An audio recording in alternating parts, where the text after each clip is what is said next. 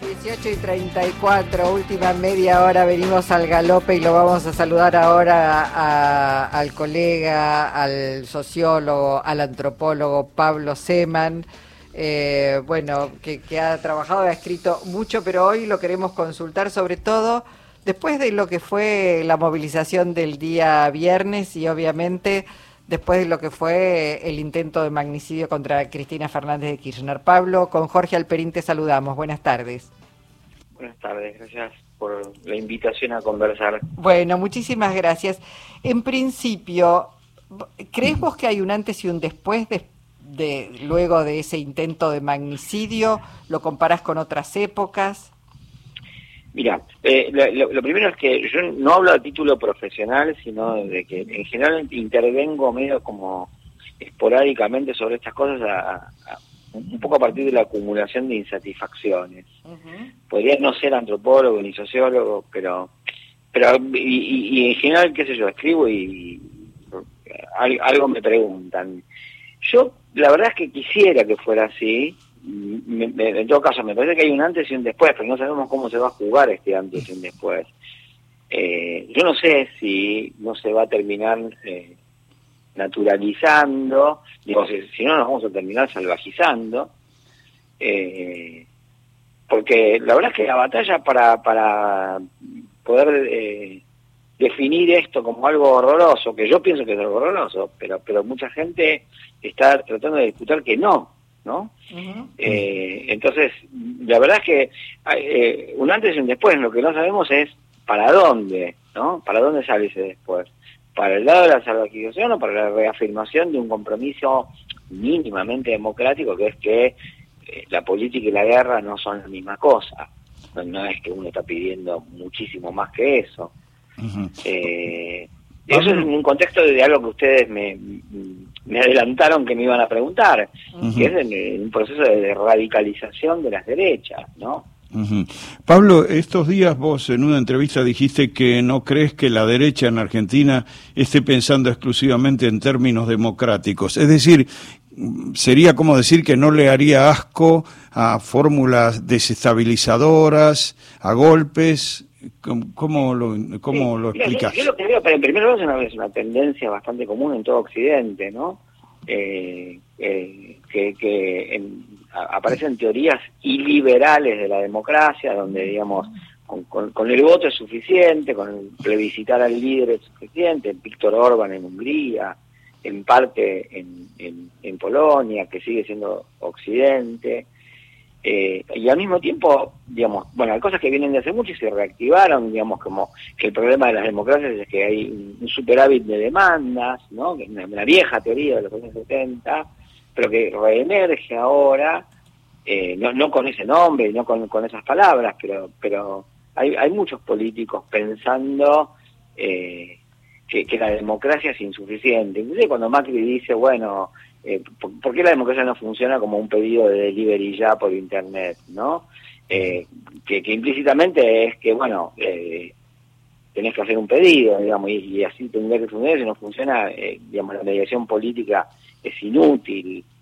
Bueno, mm, hay, toda una serie de síntomas acumulados de, de, de frustraciones con la democracia que hacen que muchas dirigencias piensen más allá de la democracia y además sí tenemos antecedentes de relevos traumáticos y de golpes de Estado en toda América Latina desde que fue el de Celaya en, en Honduras, ¿no? Mm. Eh, y, donde, mm, no sé, por ejemplo, hubo en su momento una reticencia muy importante del gobierno argentino a calificar como, como golpista la situación de, Brasil o también en, su momento, digamos, la, la digamos, la enorme simpatía, que, probablemente haya sido material, del gobierno de Macri con el golpe en, Bolivia.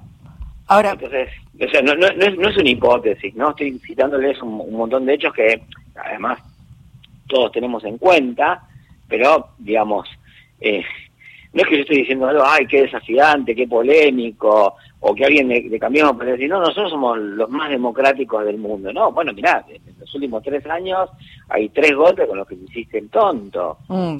Ahora, eh, Pablo, vos decís en un momento que lo que viste el viernes era una cantidad de gente que estaba muy preocupada, que estaba muy sentida, pero en última instancia desorientada, como que le faltaba una conducción, alguien que se ponga al frente. ¿Entendés que, digamos, lo que está faltando es eso, una conducción de por lo menos un sector... Más, que referirme a, una persona o a un, líder, digo, yo creo que, digamos, el, el, arco de los que no son macristas, yo, yo, no me defino, como, por ejemplo, como cristinista, pero nunca, fui macrista y, y, siempre terminé, por una razón o por otra, votando al frente de todos. Digo, bueno, soy de los pocos que, aún cuando voté a la Alianza, se aproximó con simpatía al grupo Calafate en el año 98 ¿no? Entonces, eh, digo, lo digo desde ese lugar, eh, yo, yo lo que veo es que nadie formula proyectos hacia adelante, tenemos discusiones hacia atrás, que si estaba bien, que si estaba mal, que si era lo mejor del mundo o no, eh, y, tenemos cosas que no nos gustan, decimos, bueno, no a Macri, pero, digamos, yo sí veo eso como, como un síntoma, y de hecho yo se veía en las consignas, también era un programa defensivo, por eso a mí también me parece eh, difícil compararlo con el 17 de octubre, más allá de la, de, la cantidad de gente, aquello expresaba un tipo de alianza político-social y un programa y una situación, digamos, de, ese programa de, de, de, expansión, ¿no? Y bueno, e, esto fue realmente una cosa más defensiva, inclusive porque es una reacción a un atentado. eh, lo cual no quiere decir que no hubiera que reaccionar, al contrario, sí, en atentado reaccionás, obviamente, o sea, peor era no hacer nada. Eso, eh, eh, incluso vos, Pablo, corregiste la idea de que fuera el pueblo el que estaba en la Plaza de Mayo el viernes, hiciste como una matización de ese. Un poco un, matiz en esto, que es saber, mira, yo lo, lo, que veo es esto, claro que o sea, no, no, dije, no, no diría que no es el pueblo, o sea, pueblos somos todos, hay mil pueblos en Argentina, además yo lo, lo, que diría es con varios matices. Uno que no dije en lo que dije en, la otra nota, si tienen otro otro matiz, es que eh, en Argentina, eh, digamos, con el cambio demográfico, con el cambio de las comunicaciones, con la expansión de la sociedad política, porque hay muchas militancias, cualquiera llena la plaza. Eso es el primero, digamos. Entonces, viste, después parece que todo el mundo tiene pueblo, y bueno, no, tiene un pueblo, una parte del pueblo. Primera cuestión. La segunda cuestión es que yo digamos, cuestiono, pero porque es tóxico para con los objetivos que yo pretendo, que es reafirmar el compromiso democrático, hay toda una actitud que, viste, no sé, vos vas, pintás en la pared, hemos sido engañados con, con falta de ortografía, después lo sacás, lo pones en Instagram, en tu muro, y decís, el pueblo anda diciendo. Entonces, viste, como que cada militante tiene en su mochila el bastón de, hermeneuta del pueblo y, finalmente le tapa la boca al pueblo. Y a mí me parece que eh, hay, una parte de la sociedad que, la política no la ve. La política, digo, las, dos facciones en este momento en disputa, además, no la ven de ninguna manera, que una parte de la sociedad muy grande, muy grande, que, que está muy disconforme, que sale para cualquier lado y que viene de 10 años de pérdida, mm. estancamiento económico. Yo el otro día dije dos devaluaciones, hubo tres grandes devaluaciones, problemas de empleo, la pandemia, la inflación, la guerra, frustraciones políticas. Bueno, esa gente, por ejemplo, ante la violencia, no es que piensan lo mismo que pensé yo, no es que piensan, por ejemplo, en términos de acá hay un límite con el compromiso democrático. Pero lo que, esas, lo que esas personas piensan es, por ejemplo, ¿esto no nos va a hacer volar la poca tranquilidad que hemos tenido después de la pandemia? Y, esa gente también tiene razón en pensar eso. Es, interesante. Y yo no lo puedo poner, escriturar a mi cuenta y decir, no, estos piensan lo mismo que yo. No, no piensan lo mismo que yo. Y, están tocados. Por, perdóname, porque este hecho, digamos, tocó muy profundo en la sensibilidad política más o menos eh, conocida pero también toco muy profundo en sensibilidades políticas que damos por conocidas y no son conocidas y que son importantes de conocer. Está clarísimo y es el desafío, entre otros, que tiene la dirigencia política. Pablo, gracias eh, por tu participación hoy en Encuentro Nacional.